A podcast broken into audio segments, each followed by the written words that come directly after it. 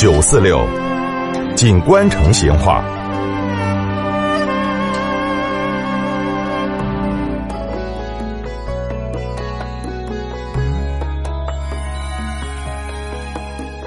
听众朋友，我们成都东三环外头有个地方叫龙滩寺，那么这儿的得名呢，是因为以前有个叫龙滩寺的寺庙。相传哈，蜀汉张武二年，也就是公元二百二十二年的六月，刘备的儿子刘禅领兵前往北郊凤凰山演武。有一天，刘禅就在侍卫的陪同下外出狩猎，走到成都的东山一带，因为天气嘛太热了，一行人马是又热又渴，刘禅就吩咐侍卫取水来解暑。但是你想嘛？荒郊野岭的哪儿去找水呢？幸好有一个眼尖的侍卫看到这个密林深处冒出了啥子呢？飞檐翘角，好像是个庙子，所以呢，一伙人就走过去，果然看到是一座庙子。跟到他们就进了山门，投了斋，解了渴。临走的时候嘛，还取出些银两捐了功德。这个茶脚饭饱过后。一行人马走出庙门，就看到庙子前头不远的树林后头有一个土坡，土坡底下呢有一汪水潭，这个潭水啊是清澈见底。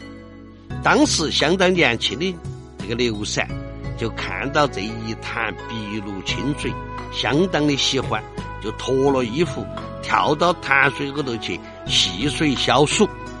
那么第二年的四月。刘弼病逝，这个刘禅就继位了。这儿附近的老百姓呢，就把这一潭水称为龙潭。那么潭边那个刘禅做过的土墩墩儿，也被称之为太子墩。而他们待过的庙子，自然就被喊成了龙潭寺了。这个刘禅呢，为感念龙潭风水，还把这儿改建成了汉室太庙。这个蜀汉政权灭亡过后。太庙嘛，也跟到就废除了。后头三国一统于晋，战乱就结束了。战乱结束过后，百废待兴。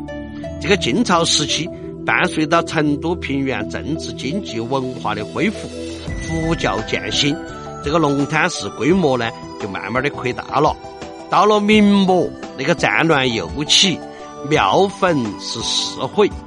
那么到了清朝的乾隆四年，地方官衙重修龙潭寺，重建庙宇，规模扩大，民间嘛也就携起昔日蜀汉太庙的太子之形，把龙潭寺喊成叫了龙潭大庙。就是到现在，当地的街坊邻里之间还依旧保留了大庙的喊法。这个龙潭寺是东山五常之一。也是东山客家人的传统聚居区，这儿百分之九十以上的人都是湖广填四川迁移过来的客家人的后代。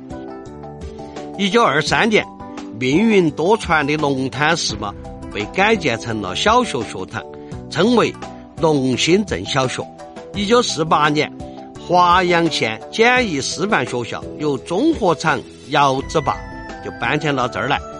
那么，一九四九年以后，哈，这个师范校就迁起走了，这个庙宇嘛，再次被改建成小学，成为龙滩中心小学。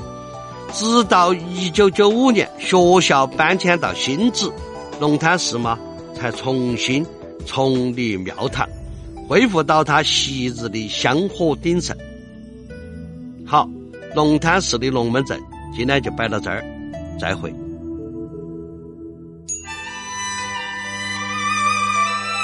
成都的味道，耶，硬是有点儿长哦。